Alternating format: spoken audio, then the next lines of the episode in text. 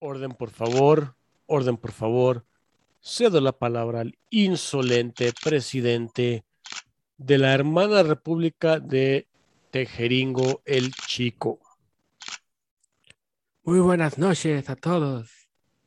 O buenos días, no sé qué sea. Yo propongo que todos estos pobres países nos unamos y hagamos un frente en común contra el imperio yanqui para solventar las carencias en conjunto que individualmente no hemos podido superar en 60 años. Presidente, usted dice que quiere hacerle frente a la economía más poderosa del mundo. ¿Cómo pretende generar más recursos que ellos, que son los más poderosos del mundo, incluso que la mitad de las empresas de su país provienen de Estados Unidos. Chamaco incrédulo, está muy fácil. Vamos a darle tres mil pejos a los jóvenes que no hacen nada. Y vamos a dar mil toneladas de semillas a los agricultores en tierras que les vamos a robar próximamente. Entendido. Y ahora, como segunda palabra, ¿cuáles van a ser sus avances tecnológicos? No en semillas, no en agricultura, tecnología. Vamos a hacer este vamos a hacer plataformas, vamos a hacer refinerías, porque el petróleo es la fuente de energía que domina el mundo. Y el imperio yanqui que nos robó Texas va a, sufrir las consecuencias de habernoslo quitado.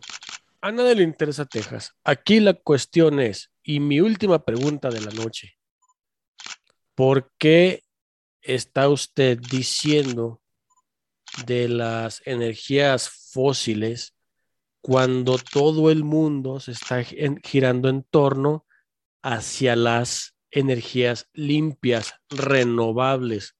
Por favor, elabore. Es eh, que, que son palabras que, que tú inventaste, son afiacionistas, son egoístas. Es el culpa del neoliberalismo y de Calderón. Este, yo creo que mejor me voy a ir a porque ahí tengo una morenita. Eh, con permiso, con permiso. Champs, champs, champs. Ay, güey, qué despierta, pinche borracho, güey. Ya, despierta, pinche borracho. no mames, güey, tuve una pesadilla bien culera, güey. Güey, ¿qué pinche mega cruda te cargas? No mames. la verga, güey. No mames, güey. Qué feo, güey. Sí, güey, soñé algo horrible, güey. Güey, ya, ya, ya, ¿y ahora qué, y ahora qué verga soñaste, güey? Güey, soñé. Soñé, güey, que. Que era AMLO, güey. Ah.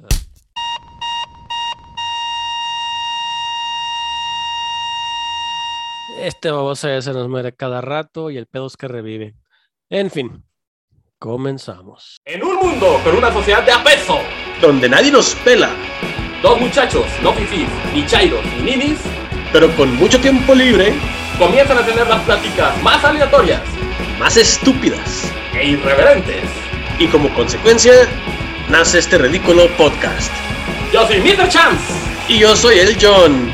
Y estás, y estás con los, muchachos. Señoras y señores, buenas noches. Estás con los muchachos podcast. Y hoy, en la semana a través del tiempo. Primero que nada, buenas noches. ¿Cómo estás, mi estimado John? Muy bien, mi estimado Charms, ¿cómo andamos hoy en esta semana? Yo quiero recordarle a nuestra amable audiencia que nunca cenen 3 kilos de costilla en la noche porque luego tienes unas pesadillas como la que acabo de tener, cabrón. Están muy feas.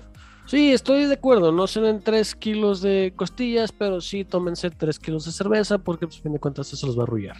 O sea, 3 kilos de cerveza son en kilos equivalentes 3 litros. No. Entonces, ¿qué guamas? Sí, pero sin el cristal, güey.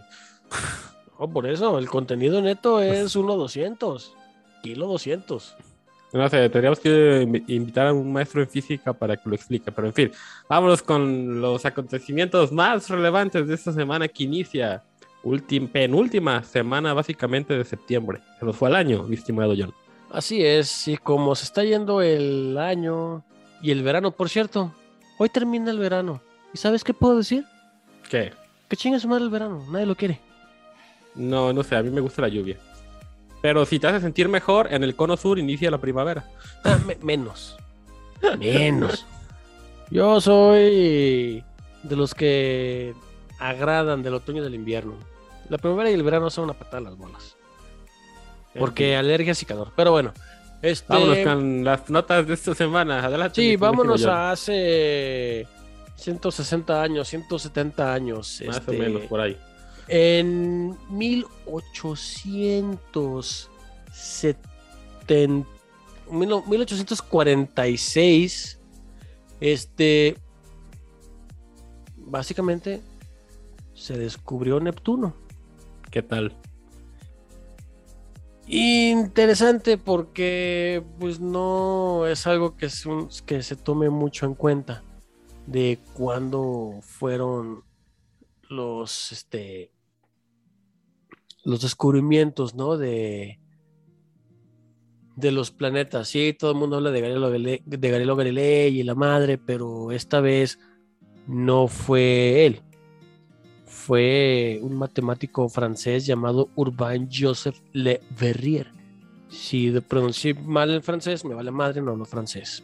Y bueno, no, esto de los planetas ya lo vimos con, con Plutón, ¿no? El último planeta, güey. Es como la 4T, güey. Depende de los criterios, güey. A veces los nombras, a veces no los nombras y así, güey. Ah, pero Plutón pasó de ser planeta a ser planetoide, a ser. A, ser, Otra vez este, planeta y...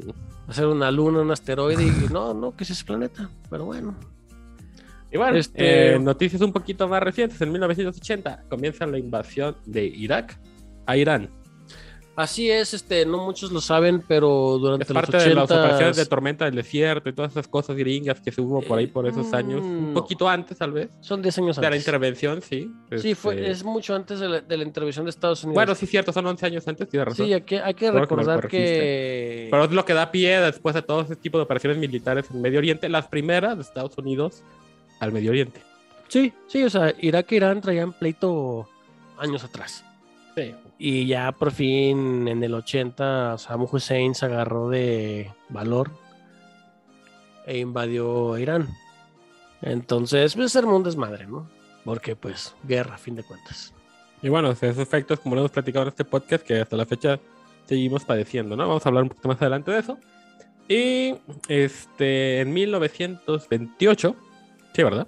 Sí, esa es una noticia que a mí me llama la atención muchísimo, porque en 1928, en- durante esta semana, este, mm, para ser un poquito más, este, es más Exactos. certeros a la fecha, más exactos, 22 de septiembre, Alexander Fleming descubrió por accidente, como todos descubren cosas por accidente, la penicilina.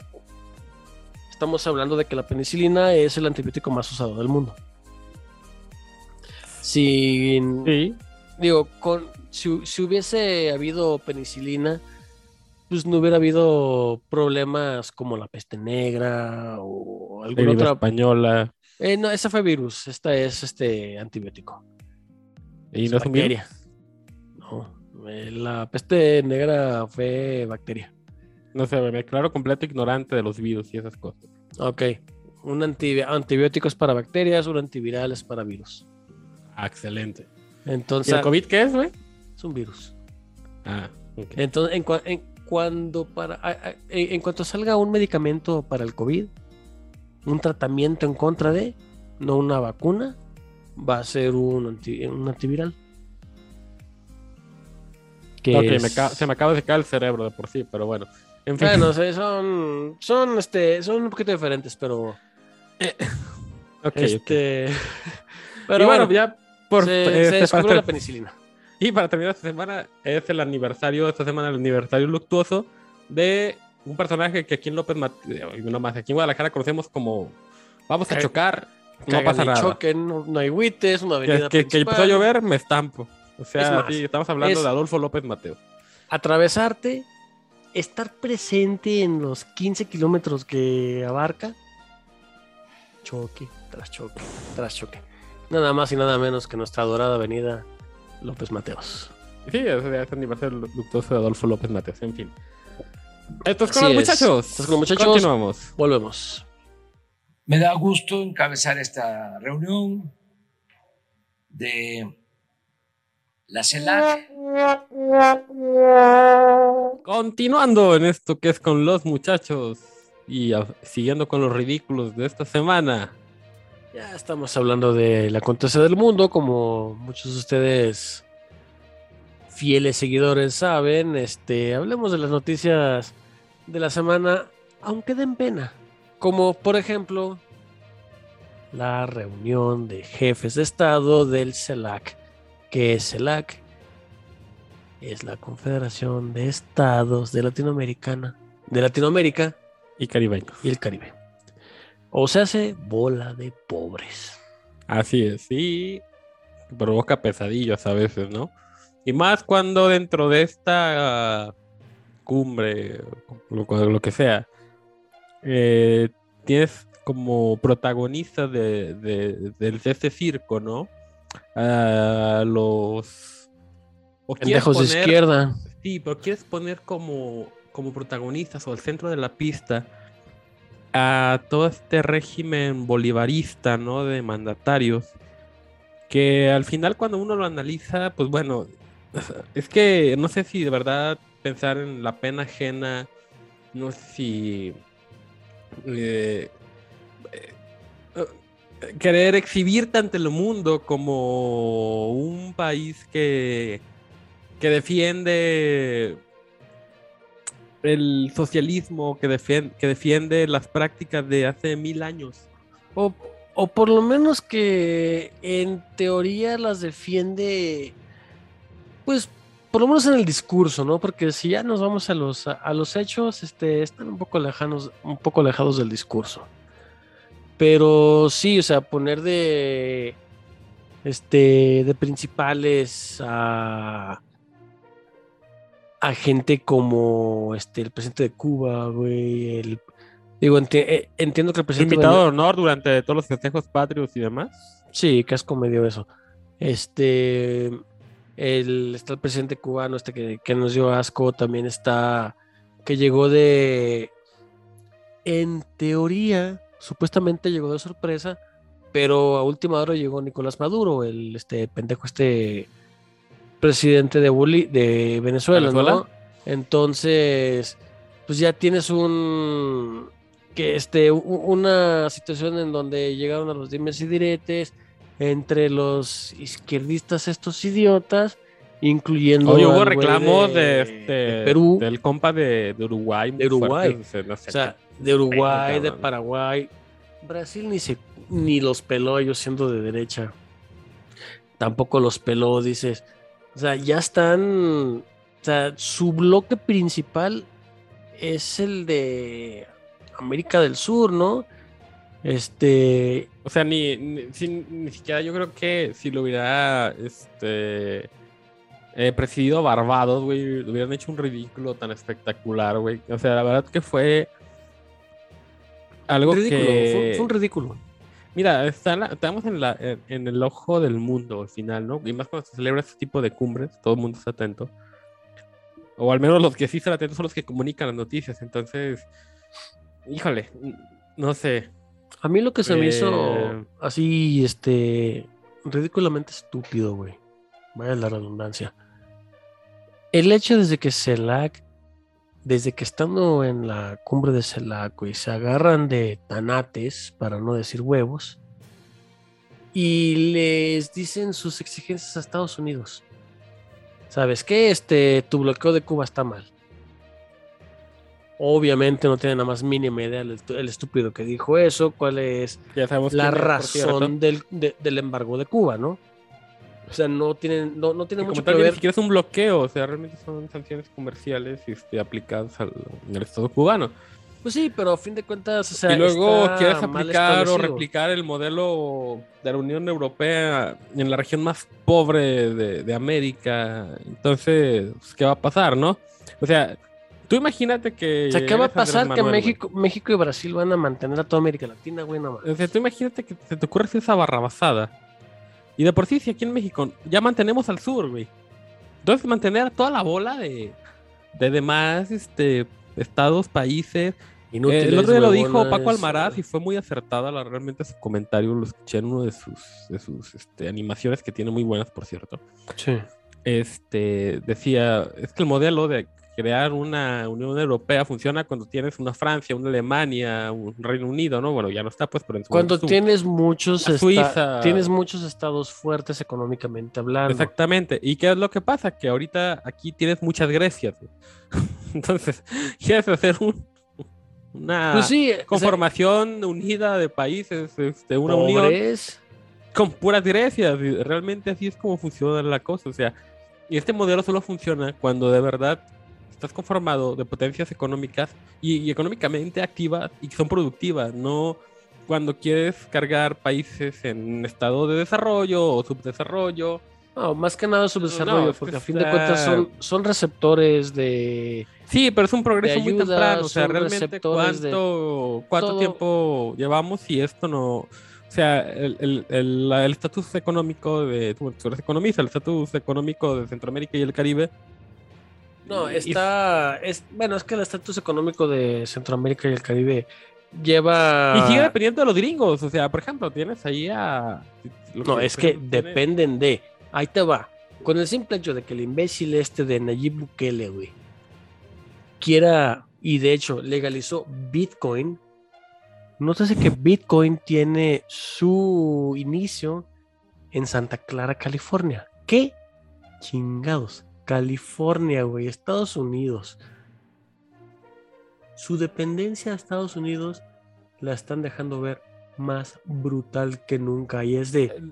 No, No, pero o sea, simplemente tener una, un, un parámetro de, de, una, de una moneda que, o sea, tú sabes, tú entiendes la diferencia entre una criptomoneda y lo que es una moneda virtual como tal. Una moneda virtual está debidamente acuñada por su país de origen y cuenta con un valor nominativo solamente expresado en un código binario que al final representa un número en tu saldo bancario. Esa es una Sí, moneda pero, está, res- pero no está respaldada por una. Sí, está una- respaldada por sí, un- una por una, moneda economía. real, física. Que, Sí, como digo, pero una acuñada. criptomoneda no está respaldada. Aunque soy fan de la criptomoneda, Sí, pero no, No tiene, una, no tiene un respaldo y solamente por una economía. y su valor es especulativo. Entonces, al ser valor especulativo, tú imagínate que de repente mañana el Bitcoin de estar en lo caro que está ahorita valga un centavo. O sea, imagínate el crisis, la Se crisis, puede desplomar. burbuja. Si algo, si algo creo que deberíamos aprender de la historia es a no cometer los mismos errores. Ya pasó en 1929 en Wall Street. No, no, no. Es- estos son completamente diferentes. Eh, Porque ahí te va porque el- pienso el- que no, el porque asunto esta de burbuja Wall- especulativa es igual, o sea, tú inflas un papel que es un valor accionario y las acciones que se cotizan en bolsa a la vez tienen un valor especulativo. Tú inflas esta burbuja y tú inflas este papel, bueno, se me vas a corregir si no estoy, si estoy mal, pero esto al final truena. Y Sí. es igual con las criptomonedas en ese momento. Sí no. Ahí te va el porqué. Cuando ocurrió el desplome de la bolsa de Nueva York en 1929, lo detuvieron. Sí. Sí, Lo pero de- lo amortizaron con bonos del lo- Estado. Sí, pero lo, lo pudieron detener. ¿Por Ajá. qué? Porque la bolsa cierra. Y hay un valor real que está manteniendo el índice de la bolsa. Sí, pero un, pero un valor que igual es especulación y que eran ricos todo el mundo en papel. No, eso no. Eso es un valor real. ¿Por qué? Porque lo están manteniendo, lo estás manteniendo con la producción de bienes y servicios de las empresas, lo estás manteniendo con el PIB, el Producto Interno Bruto, lo estás manteniendo con el PNB, el Producto Nacional Bruto. O sea, es valor real, ahí está.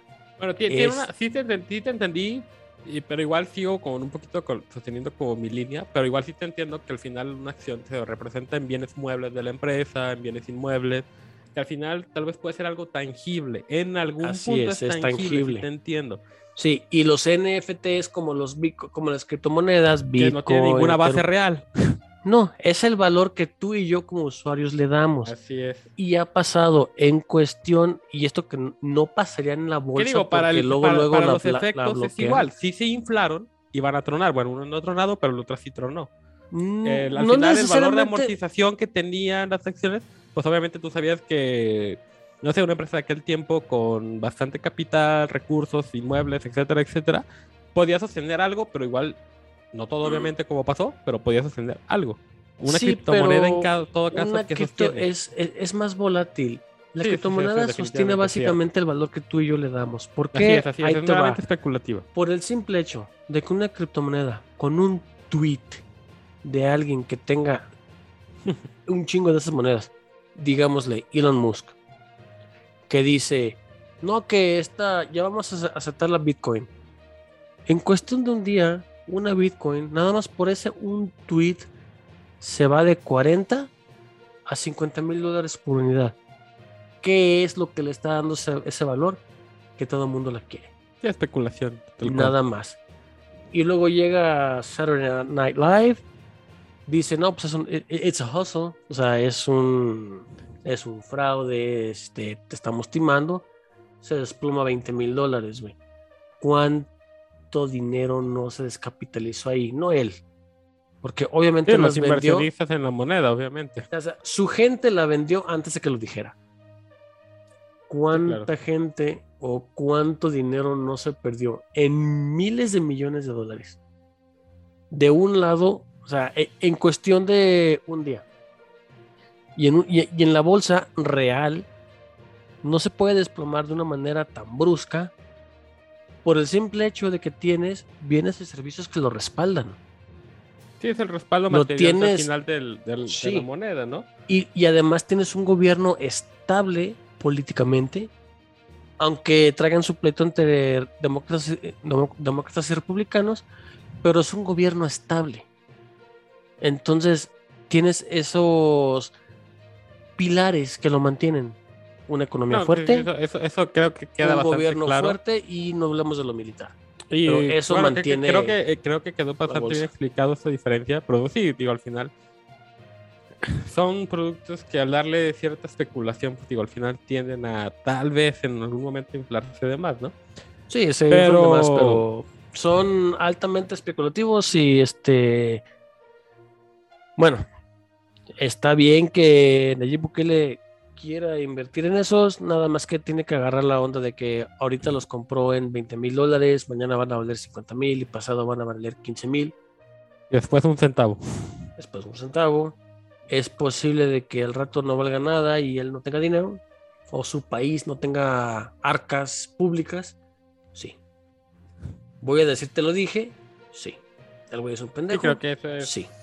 Demasiado hardcore, inclusive para, para alguien de la 4T. En Güey, fin, si los gringos, que son los más neoliberales, no lo han hecho, es por algo. no, y aparte que lo cuidan de que no se haga, güey. No, y, y lo están regulando bien, cabrón. Tanto ellos como los chinos, ¿no? Que son económicamente los más liberales. Pero bueno, Técnicamente. sí, vamos a otro, a otro tema. ¿Tú que Hablando de la banca, Tú que tienes Vancomer, este. no, hombre. Dios me libre de tal cosa. Bueno, este. eh, quiere, te- quiere tirarte caca, pero bueno. Este, la semana pasada estuve con, con, con familia que fuimos a desayunar y hubo pro- problemas con las tarjetas y aplicaciones de Banco Bilbao Vizcaya Argentaria, o sea, BBVA Bancomer. ¿Y ¿Ya te banearon del restaurante al que fuiste, seguramente? Eh, no, porque. no o sea, pagaste se- tú, ok, muy bien. O sea, se, se apagó. No, se apagó. Yo no Ah. tengo esa basura de banco.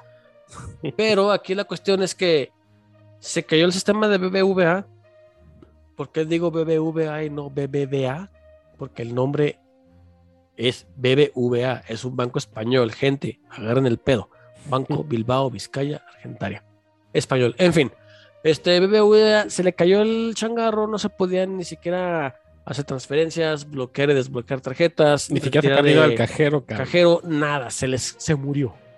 Entonces, Ojo que eh, dijeron que era un, un mantenimiento programado, que yo creo que nadie le avisaron porque pues nada más y nada menos recibieron 80 mil reclamaciones de usuarios por fallos ese día.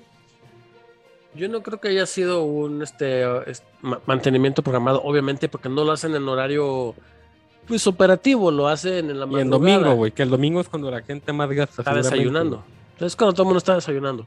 Entonces, no, no fue mantenimiento, no se hagan pendejos. Alguien hizo una daga o una pendejada. Alguien pisó el cable del regulador maestro, seguramente.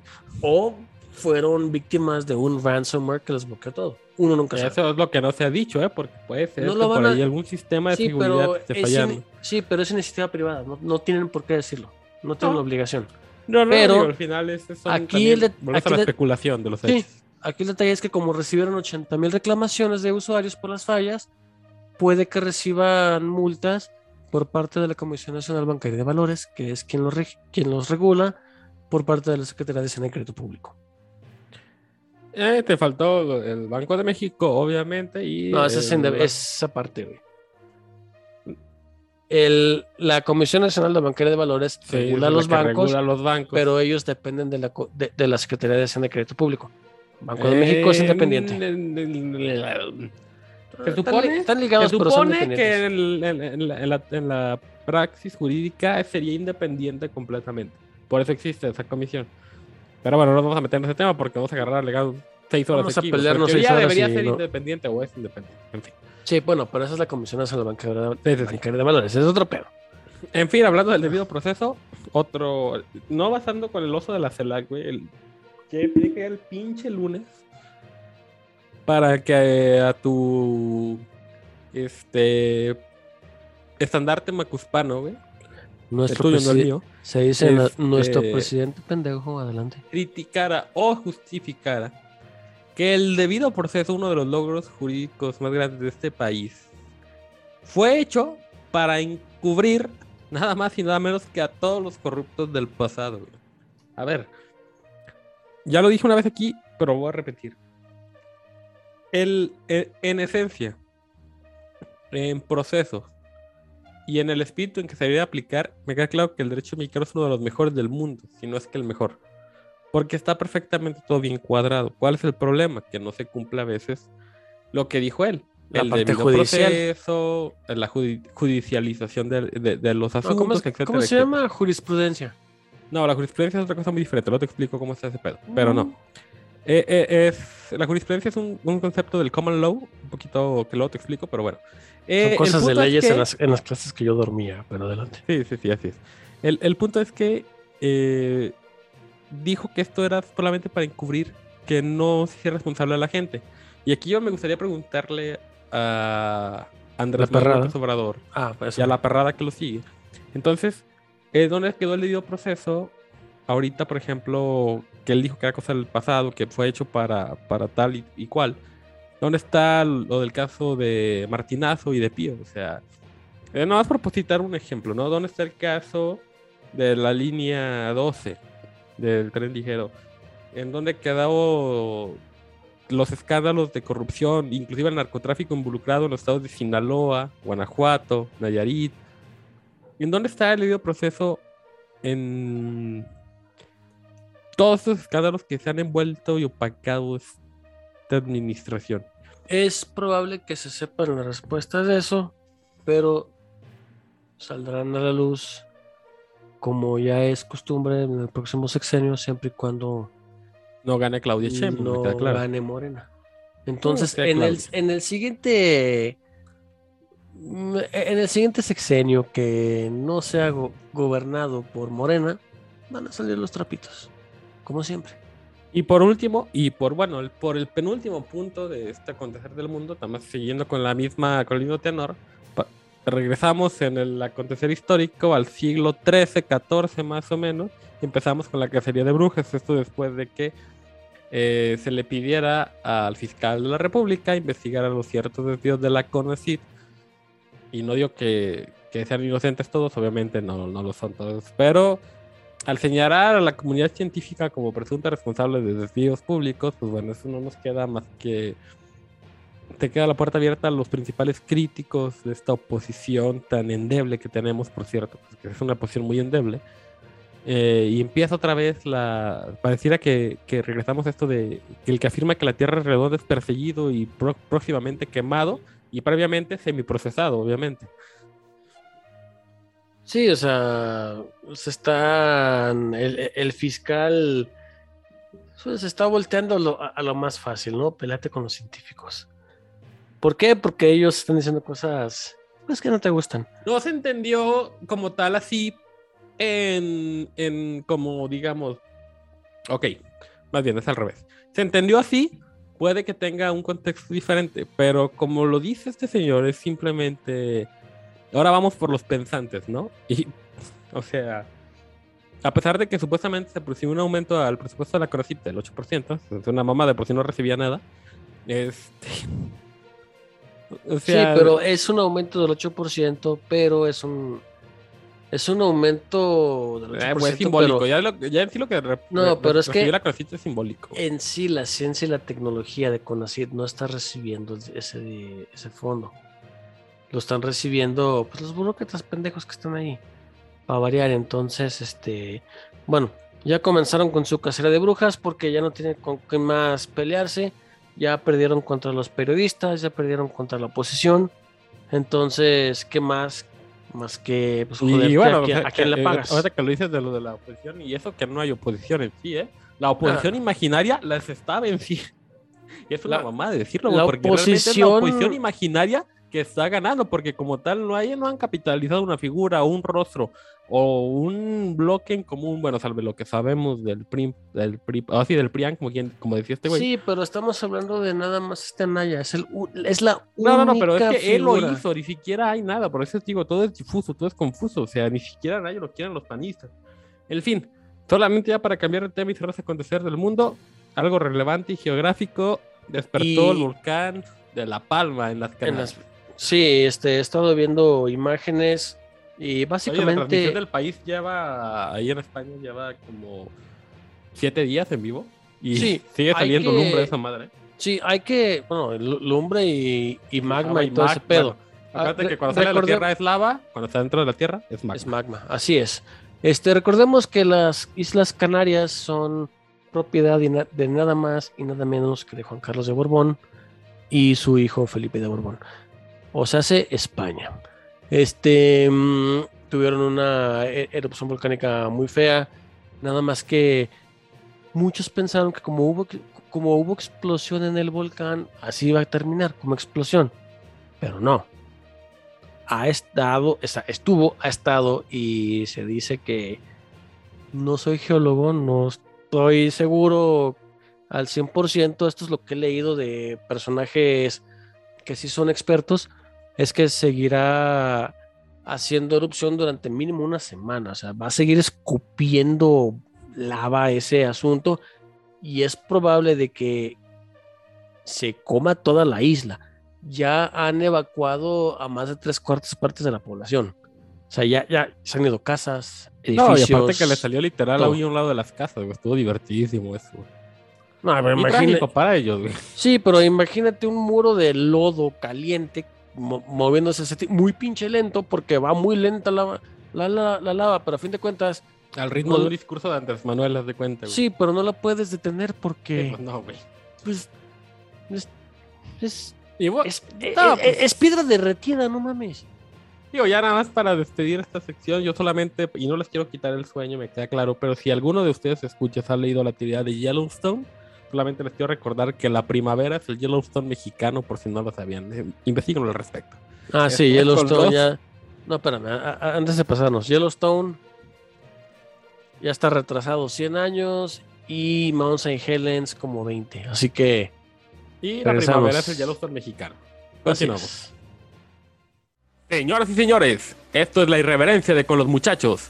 Igual de reverente es nuestro Twitter, arroba con los muchachos, donde encontrarán nuestro mejor contenido, contenido internacional, tecnológico, friquencio y demás cosas que ya no podemos decir aquí. Síganos en arroba con los muchachos, donde encontrarán nuestras demás redes sociales. Yo soy Mr. Champs y los esperamos por ahí.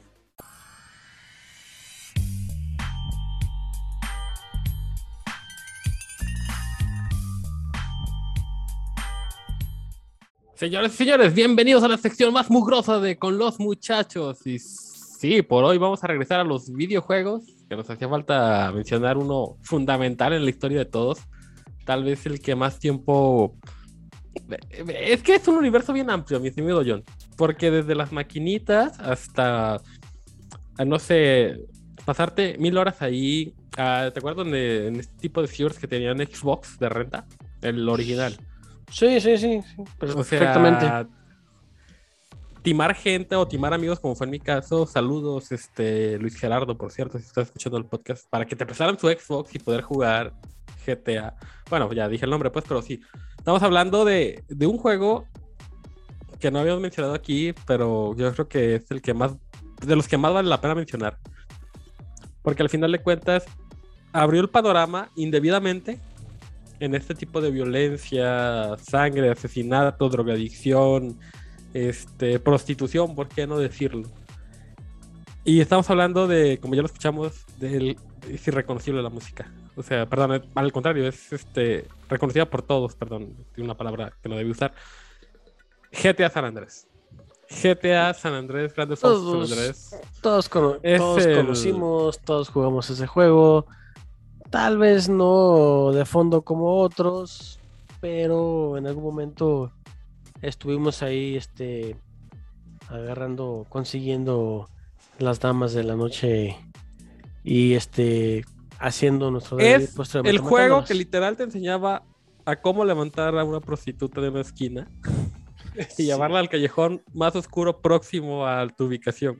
Así es. Desde Para posteriormente hasta conseguir armas, enfrentarte a otros cholos de otras colonias, eh, la manejar, conducir aviones. No sé. eh, yo creo que no hay, no hay un, en un conjunto de palabras reales para describir la emoción que sentimos cuando jugamos Grande Fausto. ¿Y por qué, güey? Porque generacionalmente hablando, este juego, yo creo que los de mi generación lo empezamos a jugar tal vez desde los do- 11 años, más o menos. No es la primera entrega de un Grande Fausto, obviamente. eh, hay dos entregas pues, este, anteriores al San Andrés, tres de hecho. Este, como Spice City, Grande Fausto 3, este, Grande Fausto original. Pero ambientado en la ciudad de Los Ángeles, o Los Santos, ¿no? Como se llamó en el juego.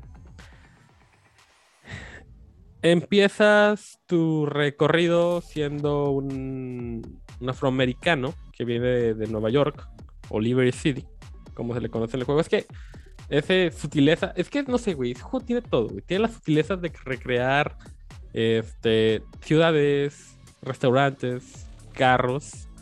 Eh, lo, lo tienen todo, pero no le ponen el nombre porque, Oh, pues, sí, obviamente por. No, no, no, no por los derechos, sino por un, un, un tema social estadounidense.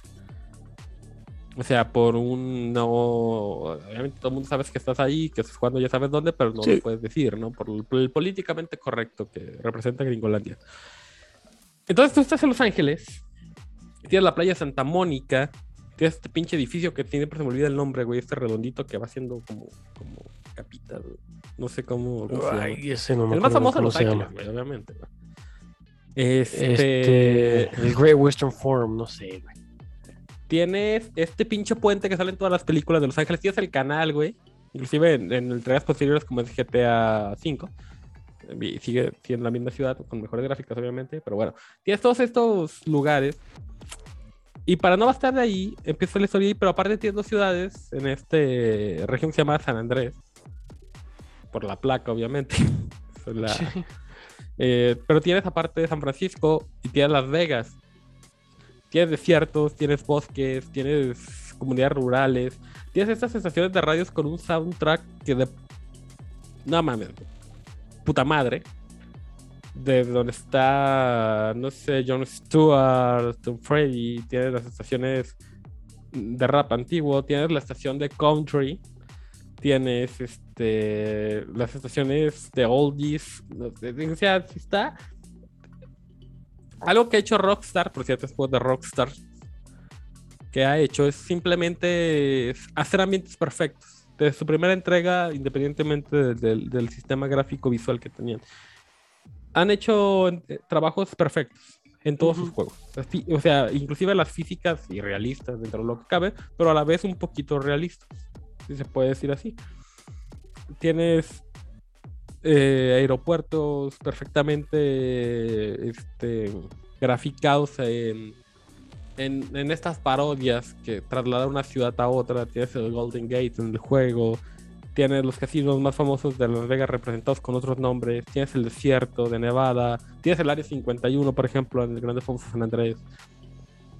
Eh, no sé, tienes. Es juego para. Que en su momento yo creo que el único límite de jugabilidad era tu imaginación, ¿eh? Tal cual. Podías hacer lo que tú quieras, desde ser taxista hasta tratar de dominar todos los territorios cholos de tu colonia.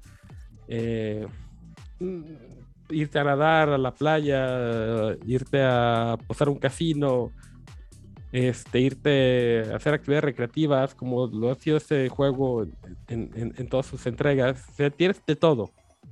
Es un universo completo eh, en un mapa que pues, yo creo que por todo el mundo lo conoce, el, mapa de Grand San Andrés.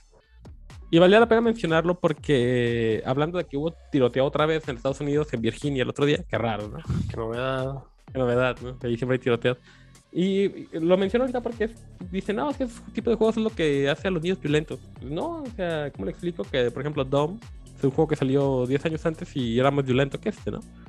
No, incluso, o sea, todos los que jugaron, todos los que jugamos, digo, yo no lo pasé completo porque pues, no soy mucho de juegos, ¿no? Pero lo jugué, tengo hermanos, tengo amigos, tengo conocidos de que los estamos jugando siempre o, o no siempre, pero mucho y no somos violentos. No, digo, al final pues, es una justificación muy estúpida para, para el tema de la violencia, ¿no? Pero No, es para justificar su, su, ¿Qué, qué pasa con.? O sea, y luego la inclusión latina en este juego también, que es maravillosa, ¿no? O sea, literal es. Eh, como me dicen muchos amigos que han tenido la fortuna de ir a visitar a sus familiares allá en Los Ángeles, dicen: es que jugar GTA en parte sí es estar en ese ambiente latino en Estados Unidos, ¿no? Ese tipo de homeless que están allá, güey, los homies, todo el pedo, este cultural, esa mezcla de cultura se vive ahí, no tienes este los barrios, este, por ejemplo, San Francisco tienes el barrio chino también que está ahí. Es demográficamente un juegazo hablando en la política incorrecta de los Estados Unidos. Tienes tráfico de armas, tráfico de drogas, tienes Sí. prostitución, tienes este, corrupción política, tienes todo en un juego. Pues es digo, es un básicamente la juego vida. libre, Es, es- es de esos juegos que te da gusto jugarlos porque ves el mapa, digo, obviamente delimitado por el océano, digamos que es una isla gigante, obviamente no es así geográficamente, pero pues así está el juego. Donde tú, todo lo que veas, lo puedes llegar a tocar, o sea, puedes llegar a cualquier lado. No hay nada que te lo impida, no hay una barrera invisible. Entonces eso es lo más bonito del juego, Es realmente. Yo creo que es básicamente vivir una mezcla entre Los Ángeles y San Francisco. Y Las Vegas también, obviamente. Y Las en un Vegas en pequeño- un este pequeño conjunto este, En ciudades. sí, en, en un pequeño aparato llamado Xbox. Eh, eh, Porque realmente- no puedo decir que esté disponible para, para PlayStation, no tengo eso y no me gusta. No, sí, sí, sí. De hecho, es PlayStation estaba. De hecho, fue un juego que salió originalmente para Xbox, PlayStation, este PC a la postre. Y ya. Este, pero realmente esos dos juegos, esas dos plataformas fueron los que pues, lo, lo impulsaron. Y estaba para Play, Play 2, Ujú. de hecho, y Xbox normal, Xbox primera generación. Eh, pero neta que yo creo que esos pinches juegos que yo creo que las, si se hubiera, contabi- hubiera contadores de horas, yo creo que de la mayoría de la gente que empezó a, a, a usar el, el mundo del gaming, empezamos por ahí, ¿no? Este, Que ¿cuántas yo, yo que no soy gamer, lo, lo jugué en- ¿Cuántas, durante horas. cuántas, sí, sí, de cuántas digo, horas invertimos, cuántas veces no pasamos la historia del juego completa, cuántas veces no nos fuimos a descubrir todos los, los easter que tiene el juego, Sí. cuántas veces no quisimos descubrir algo que nadie más hubiera descubierto, es que te, te atrapa, ¿no? Te- es en...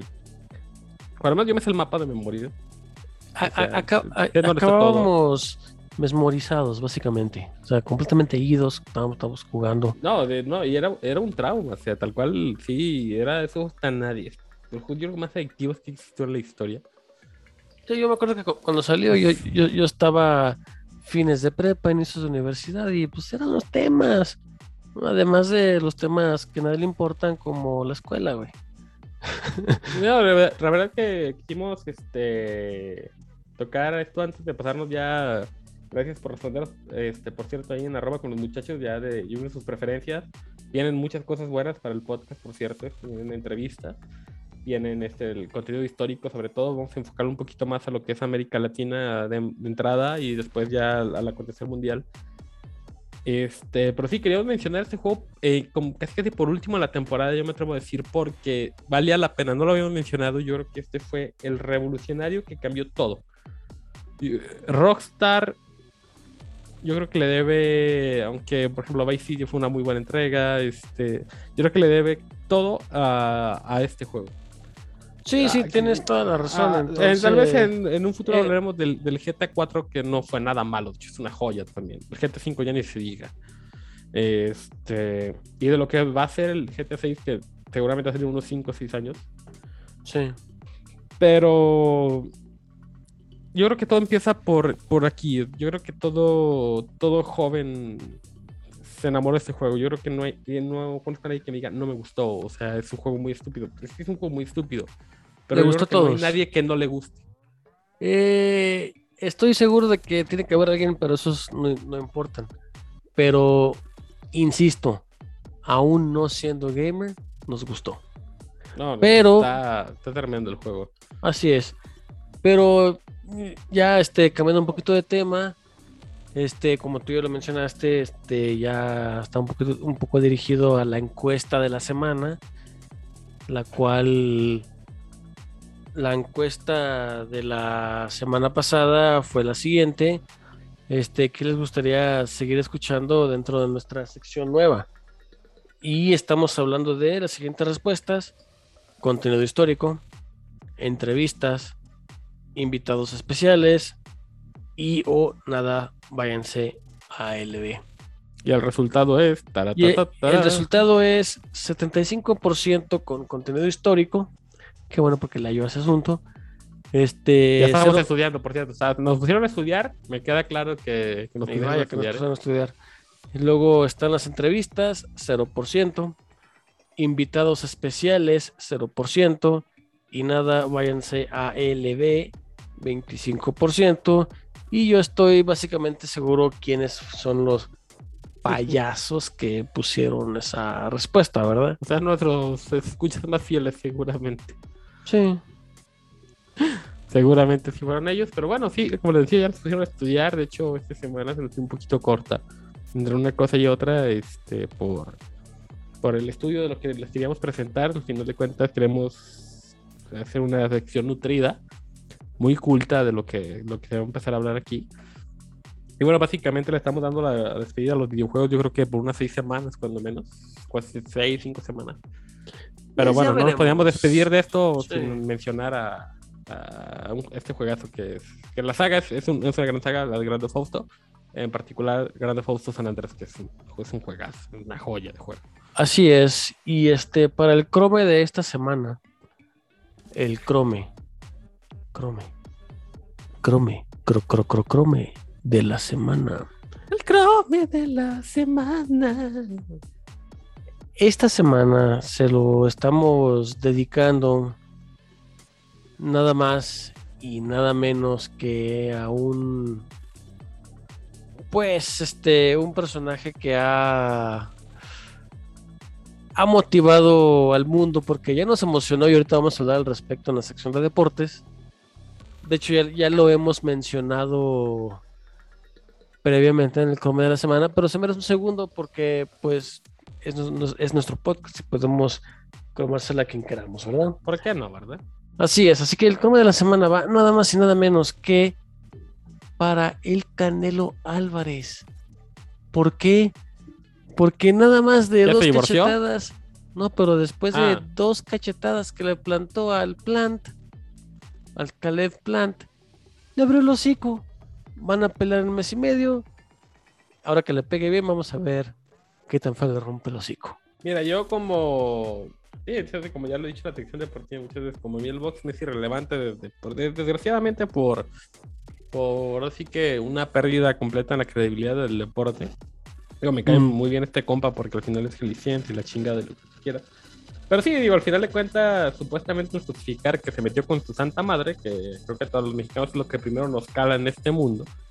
En la Aunque- presentación de los boxeadores, este, es una trompada que yo creo que si era parte del espectáculo, ¿no? Este, sí se le pasó y le reventó el pómulo izquierdo a este compa que, que mencionas, ¿no? Sí, este, aquí el asunto es que no estoy seguro si le haya dicho algo de su madre o simplemente le dijo motherfucker, que pues es un insulto cualquiera. Motherfucker. Sí, o sea, no, no tiene nada que ver con tu mamá, simplemente. ¿Cómo se llama un este cabrón, güey? Este... Ah, Samuel L. Jackson, güey. Saludos al buen Samuel. Sí, que es su que frase, dijiste motherfucker me encanta. su frase favorita, ¿verdad? Ya sé, cabrón.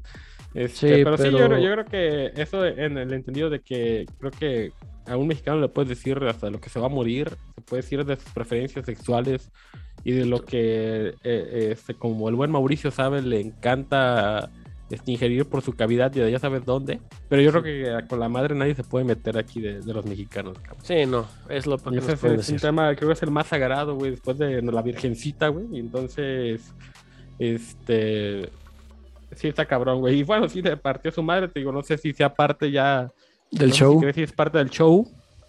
Pero bueno, vamos a ver qué pasa. Ve- Seguramente la pelea la va a ganar el Canelo Álvarez, eso no me queda ninguna duda. Sí, ya, ya veremos el 6 de noviembre, ¿verdad? Pero, Pero, bueno, fue pues- un, un, un, este, ahora sí que un distractor adecuado para esta semana tan culera que hemos tenido. Y bueno, él se Sí. llevó, alguna vez se lo tenía que llevar, se lo llevó más pronto que tarde, o el, el Canelo Álvarez, el programa de la semana. Así es, entonces, este, pues ya, ya que comenzamos a hablar de deportes, ahorita no tardamos, volvemos, ahí vamos, ahí vamos, ahí vamos. ahorita volvemos con la sección deportiva de este poderosísimo podcast. Y ridículo podcast. Esto es con los muchachos, regresamos. Volvemos. Si quieren seguir viendo, escuchando y leyendo estas estupideces y más, pero con un poquito de sentido del humor, no tanto sentido común, nos pueden encontrar en nuestro Twitter en arroba con los muchachos y ahí mismo encontrarán nuestras demás redes sociales. Rodgers zips one in there for Tunyon. Touchdown Packers. Bienvenidos a la sección deportiva. Y sí, como acabamos de escuchar en el audio, nuestros Packers se redimieron Bueno, entre los, bueno, los siempre patéticos Lions de Detroit, pero bueno, eso ya que La perra de diario, pero bueno, la perra de diario. igual que los Eh, Cowboys. Resultados muy rápidos. Vamos a hacer un repaso muy rápido de los resultados para no perder tiempo. Vámonos este, en corto. Eh, resultados de la semana 2. Washington le ganó por un punto a los gigantes de Nueva York. Casi les ganan, pero no les ganaron. Los Raiders, que obviamente sabemos que septiembre no, va- no van a trascender, le ganaron 26 a 17 a los Steelers. Los Panchos le ganaron 17 a 11 en un partido bastante apretado, más de lo que se esperaba a los Eagles de Filadelfia. Los Browns, obviamente, ante unos tejanos desdibujados, les ganaron 31 a 21. Los Broncos de Denver, que se colocan como el mejor equipo de la americana Ave María Purísima, 23 a 13 los Jaguars. Las Panteras nos vengaron y le metieron una electroputiza a los Santos de Nueva Orleans, 26 a 7. Los Rams, en un partido también más cerrado de lo que se esperaba, le ganaron 27 a 24 a los Colts. Los Dolphins son un bueno, fueron un desastre ese partido. Se, le, se Tua, este Tagovailoa. Eh, 35-0 le pusieron una paliza a los Bills. Ay, pobres Pero bueno, eh, por cierto, Tua Tagovailoa o, o Tagabilable, como ustedes le quieran decir, fuera seis semanas por una lesión en las costillas. O sea, adiós a mi moneda co- de cambio en el fantasy, güey. Costillas fracturadas que por cierto en el fantasy te violé durísimo. Sí, ya es hijo de la chingada. Güey, o sea, no puedo creer que haya perdido su pinche fantasy con 2.30, güey. Güey, eres el que el segundo que más anotó en la semana. Pero fuiste contra Te voy a la vuelta, te voy a la vuelta. Vamos a platicar en seis semanas. más, cabrón. Hey. Siete, de hecho. Este, no, no, de hecho no. Son... ¿Cuándo estamos? Bien, ¿no? Son dos, son 16 semanas. Si nos toca revenge, si nos toca Sí. revenge. Entonces te veo en 12 semanas. Ok. Te voy a volver a meter Este, 300 puntos un cuando gustes. Ah, y continuando con lo que siguen, un resultado sí esperado, 25 puntos contra 6 le pegaron los Patriotas a los Jets. Los dos de Chicago ganaron milagrosamente, por cierto, ante los Bengalíes de Cincinnati. Eh, 20-17, los Bucaneros en un partido que se les complicó en cierto momento más de la cuenta, le ganaron 48-25 a los Falcons. y gracias al estúpido pateador de los vikingos, güey, un idiota. los Cardinals ganaron 34 a 33 a Minnesota. Eh, los Titans al final se recuperaron y le dieron la vuelta al partido 33 a 30. este, bajo la batuta y la magia de Derrick Henry a, Seahawks. Ajá, Los Cowboys 60 ganaron, eh, aleluya, Ese, dirían. ese juego, perdón, pero ese juego de Seahawks y. Titanes estuvo buenísimo. Pero en tres Estuvo buenísimo. Yo creo que fue el mejor partido de la semana. No sé si después de. Ahora te lo digo. No sé si después del Chief Ra- este, Ravens. Sí, creo que fueron los mejores partidos de la mejor, semana. sí. Pero Creo ese, que fueron los mejores partidos. en ese partido, en tres minutos, te aturé 60 puntos en el Sí, ya sé, cabrón. Tenía Sí, que sí, decirlo. lo que sigue. Este. Las vaqueras le ganaron a los Chargers en un partido que casi pierden, pero por eso digo, aleluya, ganaron los Cowboys. Este, y los Ravens al final le ganaron a Mahomes y compañía 36-35 en otro partido cardíaco y gracias a un balón suelto al final del corredor de los Chiefs. Pues bueno, se les concretó la, se concretó la victoria de los Ravens. Y el glorioso queso en un partido de lunes por la noche le ganó 35-17 a los Leones de Detroit. Que ojo, la defensa no se ve bien. Y que como vamos a mencionar en un momento más, vamos contra los Panchos, me preocupa, pero bueno, échate, mi estimísimo John. Eh, los lo- juegos de la juegos semana de esta siguiente semana, la tercera semana. hoy este, Carolina va a Tejanos hoy. Hoy. Este, vamos a ver quién gana, hasta la hueva. Sí, bastante. Luego hay los- que, hay que verlo. Los cargadores van a los Chiefs. Un partido de las domingo. 12 ya del domingo. Sí, esto ya el, el domingo. Oye, espérame, ¿va a ser a las 12 o va a ser a las 11 por el cambio de horario de Estados Unidos? Este, Estados Unidos creo que cambia hasta, la siguiente, hasta septiembre, así que... No, por eso Perdón. estamos en septiembre. Creo que ya cambia, ¿no? Ah, Porque marcaban no. el fantasy una hora abajo. Ah, bueno, si ya lo marcan el Fantasy, entonces Lo marca es a creo que a la 11. una de la tarde ellos, entonces va a ser como a la... Bueno, no sé. Ellos juegan a, sus, on- a sus 12. Pero si ya cambian ellos, este... Sí, ¿verdad? ¿Y Ya es nos toca a las posible? 11. Sí, a las 11. Entonces es, a, es a las 11, este, continuamos con los partidos de las 11. Cardenales va a Jaguares. Los Osos van a los Browns, se los van a violar. Este, Washington va a que se los atoren los Bills. Colts Sí, va a Titanes, interesante partido. Santos va, divisional, ajá. Santos va a Patriotas, va a ganar Santos. Halcones va Gigantes, ya ni quién irle, güey. Este, seguimos con los juegos de mediodía. Los bengalíes van a Steelers. Ojo con ese partido, ¿eh? Porque nunca sabe como vi lo que- a lo poco que vienen mostrando Steelers y no, la verdad es que Bengalis nos ha visto pues, medio chato a veces, pero no se ha visto mal. No, entonces vamos y es un juego divisional, entonces vamos a ver qué, qué hacen los Bengalis. Sí, Jake Burrow va, va mejorando mucho.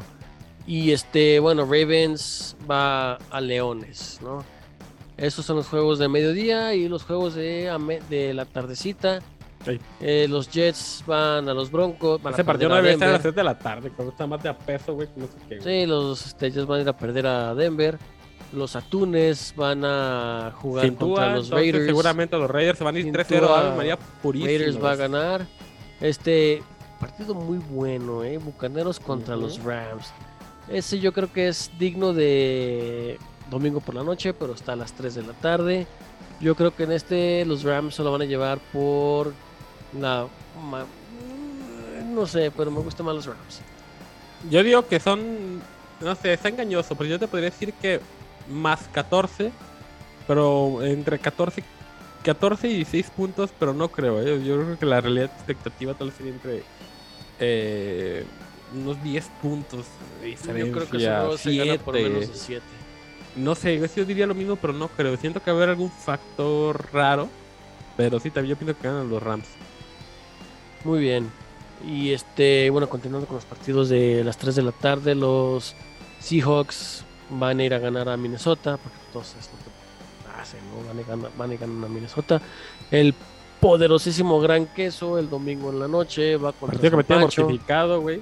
Por, por unos panchos, güey. Que no, no, no tengo una. Una. No sé, este. Confianza plena, güey. Sobre todo porque son los panchos. Pero bueno, esperemos ganar ese partido. Eh, siento que esta semana se retomó mucho del concepto, pero a la vez lo vi un poquito. Todavía como que apenas arranca y se entiende. Pues septiembre. Y digo, para los que entienden del deporte, saben que septiembre es la verdadera pretemporada. O sea, realmente la NFL empieza a finales de octubre, principios de noviembre. Así es. Pero es un partido muy duro, más considerando que después de la semana vamos contra Steelers. Entonces, Los señeros, eh, X. eh, entonces este, tenemos que, que lucir en este partido. Vamos a Santa Clara. No nos ha ido bien cuando vamos a Santa Clara. Es la verdad de las cosas que no nos ha ido nada bien. Pero bueno, vamos a ver qué pasa. Vamos a confiar en, por ejemplo, el gran partido que hizo Aaron Jones esta semana. Sí, Este, y que, y que Borges anime ya a aventar un poquito más. Sí, ya, o sea, sí ya le- repartió, sí- ya sí repartió el queso, ya lo ya faltó. entre este, Randall Cobb, entre, entre Tonayan, este, ya, ya, se, ya obviamente tuvo una muy buena conexión otra vez con Devante Adams. Este, faltó Lázaro, que esta semana no se vio, que se vea tampoco esta. No, mejor. tampoco Márquez este, Scalding. Lewis también se vio como a la cerrada un poquito. Este, Marquez Valdez un par de valores, no los atrapó. Pero sí, la combinación de Aaron Jones con Dillon este, fue bastante interesante. Vamos a ver cómo funciona esta semana. Recordando que tenemos a dos hombres de la línea ofensiva este, lesionados. Y dos Entonces, tenemos dos linebackers lesionados. Entonces vamos a un partido bastante interesante. Vamos a ver qué pasa. Y ya por favor el último partido. Que también Así es, hueva, por el, cierto. el último partido, el de lunes por la noche, las Águilas Vamos, van, a ir por mi fantasy. Van a ir a visitar a los este, correteavacas, o sea, los Cowboys. Tan van a ganar los Cowboys otra vez, güey. Eh, bueno. Nada más lo único los- que me desespera ese partido es que ya sé que van a ganar los putos Cowboys. Bueno, en fin. Bueno, Pues sí, porque las Águilas valen madre, güey, pero bueno. sí. Este, continuamos con las grandes ligas del béisbol. Este, y yo me aviento los de la, de Liga Americana. Órale, va. Este, me estamos viendo que en la este tienes el líder de la de la división que es Tampa Bay, pero tienes a los únicos dos equipos de la Americana en este en comodín que son el poderoso Red Sox de Boston contra los asquerosos Yankees de Nueva York. Y lo digo Nambre, ¿dónde la viste? le digo por eso. Este, también en la en la Nada misma más antes de que continúes en de ese, tenemos, ojo, están 88 Red Sox, 86 Yankees y 85 Blue Jays. El cierre de Nueva York, Se como lo ir vimos hace ratito, es su, su serie a partir de, de mañana viernes. Es Red Sox, Blue Jays y cierran con el líder Rays. Entonces, o a- realmente tenemos nosotros nueve partidos que van a definir si vamos a ir a comodines o no, cabrón. Después de un año bastante catastrófico, como lo mencionamos al inicio del podcast, porque desde el inicio del podcast lo mencionábamos, bastante malo. Tal vez el tema de la justicia, llegar o no llegar a cuando menos a comodín, es bastante discutible y bastante de- este, debatible. O sea, está bien, se vale. Pero es una temporada donde después del juego de estrellas que, te dije que iba, a pasar, te levantaste, bueno, de que estás a nueve partidos de tu futuro y obviamente sabrá Dios si ganas el juego de comodines, que es un partido, obviamente, como todos los que entienden del béisbol saben. Por lo pronto, tres partidos fundamentales. Perder dos Sox significa prácticamente perder la Adiós. posibilidad de cabrón. No, y perder contra y, y más si pierden contra este No, no, no, es que contra perder los o sea, azulejos o contra Red Sox. Es lo que te digo, o sea, es que Azulejos tiene un panorama bastante fácil. Los Rays están asegurados. Pero perder dos contra Red Sox significa güey. Entonces, Sí, y aquí lo interesante este, de esta misma división es lo que platicábamos hace un par de semanas, que los genios, cabrón. de- eh, sí, pero están, pele- eh, están peleando todos por el comodín, pero a la vez tienen el único equipo que perdió 104 partidos hasta ahorita. y están, no sé cuál es el récord de más partidos, pero es una temporada, se lo- nos vamos a llevar de tarea para la próxima semana, güey. Pero son la onda de esos vatos, güey. Sí, los Orioles de Baltimore, este, güey. felicidades. Ya sé, felicidades al equipo más pequeño, de, no nomás de la NFL, sino también a los, a los Las Orioles por perder más partidos en la liga. Así es, y luego que- en la, en la central de la americana, quienes pasan son los White Sox de Chicago, a amplia diferencia, ya está definido. por amplia, dif- por, am- por amplia diferencia. Y en la oeste de la americana es un poquito más cerrado, pero sigue siendo. Mira, con que el poderoso Astro gane dos juegos de los, de los últimos 10, no hay bronca, pasa el poderoso Astro porque Sí, tiene tu- a los Mariners a ocho juegos. están básicamente asegurados. Aquí nada más sería ver más una combinación de resultados, obviamente dependiente de lo que deje de hacer Blue Jays, Yankees y Red Sox. ¿Quién podría llegar a ser de sus eh, respectivos este, rivales de otra división, que son los marineros y los atléticos. Así Si es. les podría alguno de ellos alcanzar, que no creo porque están cuando menos al más lejano de... al más cercano para que su Blue Jays a tres juegos. Eh, se ve complicado, pero los dos también están cerrados. O sea, esos, esos este, básicamente 15 12 días que quedan de temporada regular van a estar interesantísimos en la, en la, en la americana. Así Solamente es. por ese tema de quién definir va a ser los banderines. Sí, y bueno, yo me este, encargo de la, de la nacional, si me permites. Sí, adelante. Y como es costumbre haciendo el ridículo en todos los deportes gringos, la esta de la nacional, eh, Sí. Pues sí. con 79, o sea, el, no sé si llamarlo, no, pues sí, con, con el porcentaje más corto y con casi, casi un, pues no, pues literal está a punto 530, los Bravos están ganando su banderita, o sea, ganarlo con punto 530 es como decir que en la- el fútbol americano quedaste ya ahorita en la actualidad con 9-8, güey. Sí. O sea, es una ridiculez, como y, ya han solamente... pasado, y ya han pasado con 7-9 y ahora con 8-9, güey. que, de algo la que misma. solamente la S de la Nacional sabe hacer. cabrón. o sea, realmente es. ahí está, pero igual, dentro de lo que cabe está peleado, Filadelfia está a un juego de los Bravos, entonces vamos a ver quién es el equipo menos peor, dirían en mi rancho, ahí mero. Prácticamente asegurado, los Brewers en la central están ya ganando el, el banderín este, divisional. Este, los Cardenales, su mayor este, perseguidor, está a, a nueve a nueve juegos de distancia. Se ve complicado por el tema de- del banderín. Eh, bueno, técnicamente ellos tendrían el banderín ahorita. Ya lo Podrían tienen. pasar, lo tienen, de hecho, salvo que Filadelfia o Bravos ha ganado algo bastante extraordinario. Y en, en todo lo contrario, este, en la oeste, salvo una caída de los dos, este, los gigantes siguen este, actualmente conservando la- el banderín divisional de la oeste.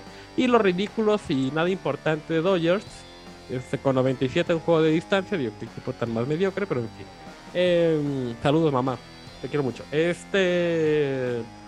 Bueno, eh, seguramente van a llevarse unos de los banderines y por decidirse nada más el tema de que si van los Cardenales o si es que Filadelfia o Atlanta este, hacen algo más relevante para... No, Para no, de, de esa de esa división nada más va a pasar el mejor y yo creo, yo, yo me inclino por Atlanta. Y bueno, sin nada más que relevante en los deportes, porque hoy el fútbol valió madre esta semana. Esto ha sido la sección deportiva. Regresamos. Volvemos. Chinga su madre los dos de Chicago. También. Les agradecemos, como siempre, el infinito favor de su atención. Casi 900 reproducciones, este, se dice fácil, pero no tanto. Ya casi llegamos a, a las mil. Ahí vamos por allá. Así es, este, gracias por estarnos escuchando y este, yo me veo insistente con si no les gusta cualquier cosa, lo pueden adelantar, lo pueden retrasar, pueden ponerle mute, si está muy largo lo cortan o dejan de escuchar, no me vale madre. Este, aquí la cosa es que obviamente les está gustando porque lo están escuchando.